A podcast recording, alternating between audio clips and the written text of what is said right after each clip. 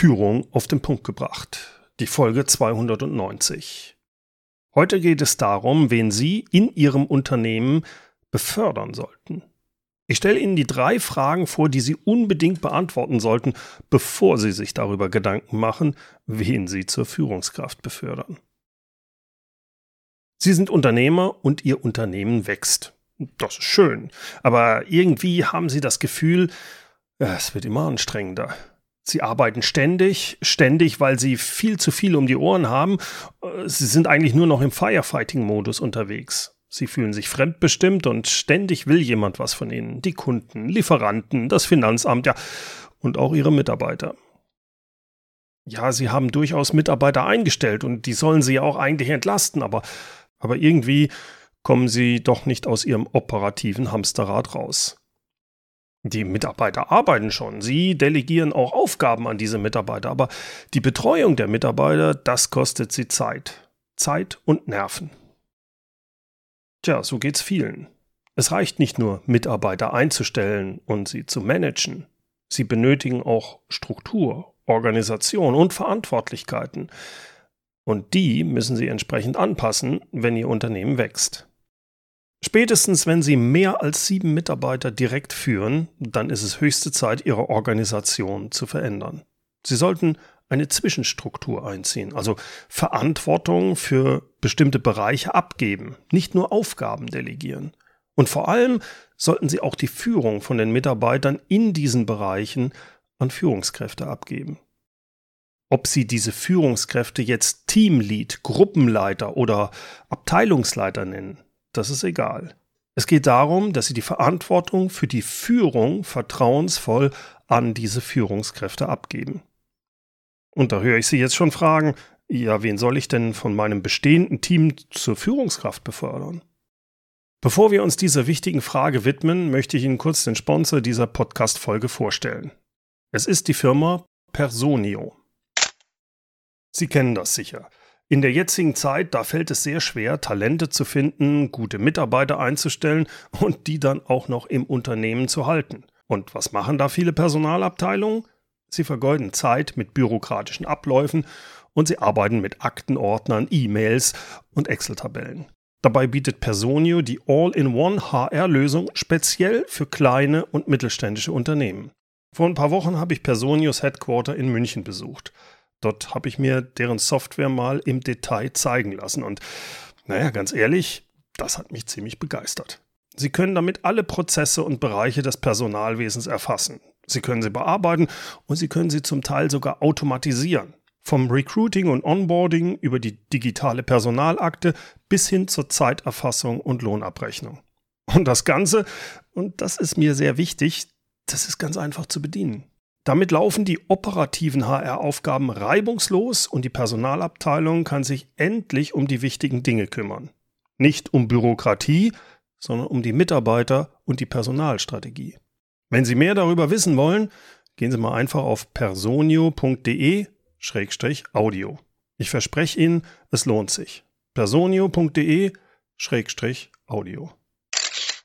Zurück zu unserer Frage, wen sie von ihrem bestehenden Team zur Führungskraft befördern sollten. Bevor wir uns mit der Auswahl der richtigen Person beschäftigen, ist es wichtig, erstmal zu definieren, was die Rolle der jeweiligen Führungskraft beinhaltet. Also, welche Erwartungen haben Sie an eine solche Führungskraft?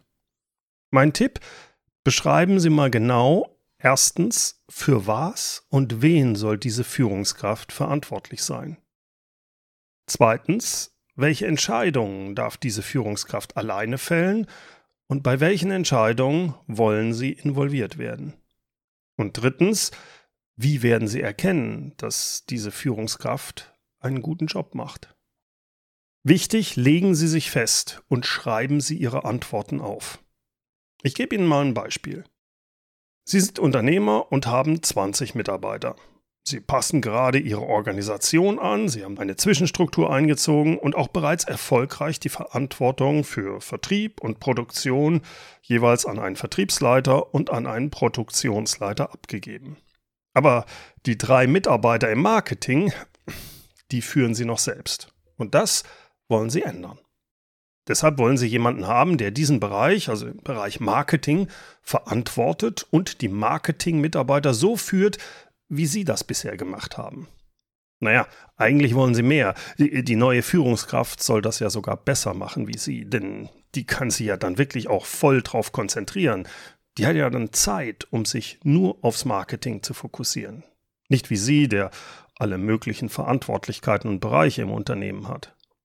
Also starten Sie, indem Sie die drei wichtigen Fragen für diese Rolle beantworten. Erstens, für was und wen soll diese Führungskraft verantwortlich sein? Sie könnten beispielsweise sagen, es geht um die Kommunikation zum Kunden und dabei hauptsächlich die Verantwortung über die Betreuung der Social-Media-Kanäle des Unternehmens. Das Ziel ist es also, damit den Vertrieb zu unterstützen, Hierzu gibt es dann klare Marketingziele, für dessen Erreichung die Marketingführungskraft verantwortlich ist. Dabei wird sie durch die drei Mitarbeiter unterstützt, die bereits jetzt schon im Marketing arbeiten. Und zu der Verantwortung der Führungskraft zählt deshalb auch die Führung dieser drei Mitarbeiter. Aber vielleicht sagen Sie jetzt, ja, Moment mal, zum Marketing an sich gehört doch viel mehr. Beispielsweise auch Marktanalyse, Analyse des Kundeninteresses, äh, Beobachtung der Wettbewerber das taucht da ja gar nicht auf. Ja, das stimmt. Und das ist das Wichtige in diesem Beispiel. Definieren Sie klar, was in die Verantwortlichkeit dieser einen Führungskraft fällt und was nicht. In diesem Beispielsunternehmen gehört die detaillierte Markt-, Kunden- und Wettbewerbsanalyse nicht in die Verantwortung des Marketings, sondern verbleibt erstmal beim Geschäftsführer. Das kann sich irgendwann später ändern, aber jetzt, zum jetzigen Zeitpunkt, da ist das so und es sollte auch so genau beschrieben werden. Zweitens, welche Entscheidungen darf diese Führungskraft alleine fällen und bei welchen Entscheidungen wollen Sie als Geschäftsführer oder Unternehmer involviert werden? In unserem Beispielsunternehmen könnte das sein, die Führungskraft entscheidet über Text, Gestaltung und Design von Social Media und Ads-Beiträgen. Sie entscheidet im Rahmen ihres Budgets und mit Absprache mit dem Vertrieb, ob und welche Ads-Kampagnen dann gefahren werden. Es obliegt auch dieser Marketingleitung, wie häufig sie ein Teammeeting mit ihren Mitarbeitern veranstaltet und ob und wann ihre Mitarbeiter von zu Hause arbeiten können. Vielleicht sagen Sie jetzt, aber Moment mal, sollte es nicht so sein, dass der Geschäftsführer für das gesamte Unternehmen die Entscheidung trifft, wie mit Homeoffice umgegangen werden soll? Ja, Vielleicht wäre das sogar sinnvoller. Aber darum geht es mir hier wiederum nicht. Es geht darum, dass der Unternehmer sich für sein Unternehmen in der jetzigen Lage überlegt und klar schriftlich festlegt, was diese Führungskraft alleine entscheiden darf und wann sie die Entscheidung bei ihrem Chef einholen soll. Es geht um Klarheit bei der Verantwortlichkeit für Entscheidungen. Drittens, wie werden Sie erkennen, dass diese Führungskraft einen guten Job macht? Na, ganz einfach, wenn sie ihre Ziele erreicht.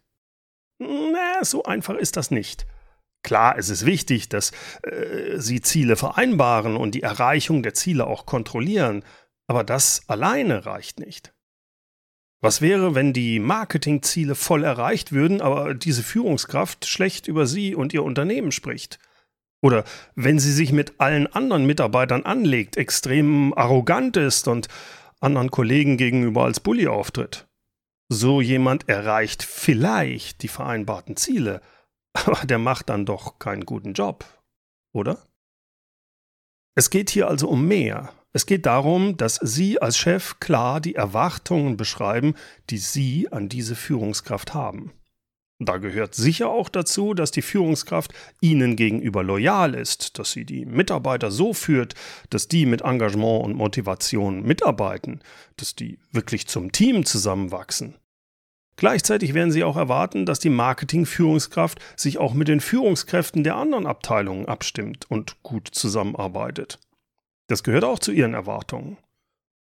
An eine Führungskraft im Marketing hätte ich zum Beispiel auch die Erwartung, dass so jemand mit eigenen Ideen kommt und kreativ ist.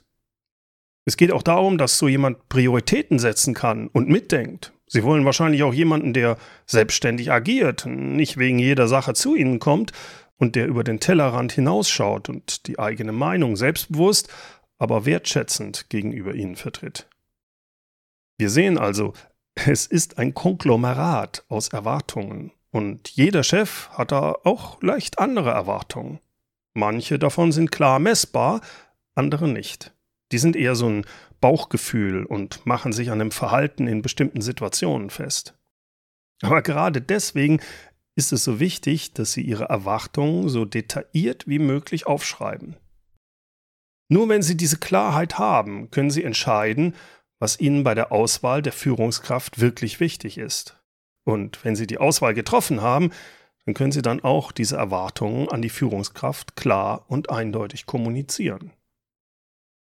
Wenn Sie diese eben besprochenen drei Fragen wirklich detailliert beantworten, dann können Sie auch relativ einfach ein Anforderungsprofil oder eine Stellenbeschreibung erstellen. Das ist dann nicht so ein allgemeines Blabla mit austauschbaren Füllwörtern, sondern stattdessen sind Sie jetzt in der Lage, genau zu beschreiben, um was es Ihnen bei dieser Position wirklich geht.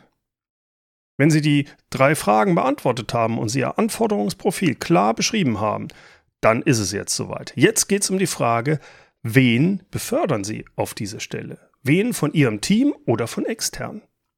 Und das, wie wir da vorgehen, das behandeln wir in der nächsten Podcast-Episode.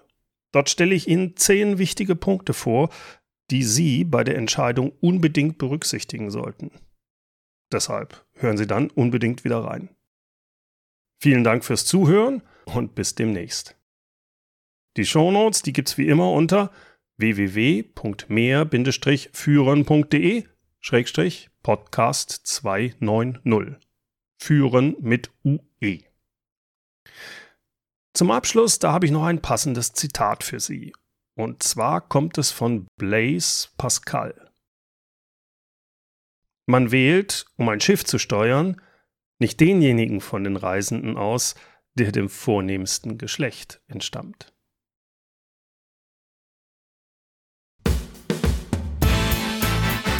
Herzlichen Dank fürs Zuhören. Mein Name ist Bernd Gerob und ich freue mich, wenn Sie demnächst wieder reinhören, wenn es heißt Führung auf den Punkt gebracht. Inspiration, Tipps und Impulse für Führungskräfte, Manager und Unternehmer.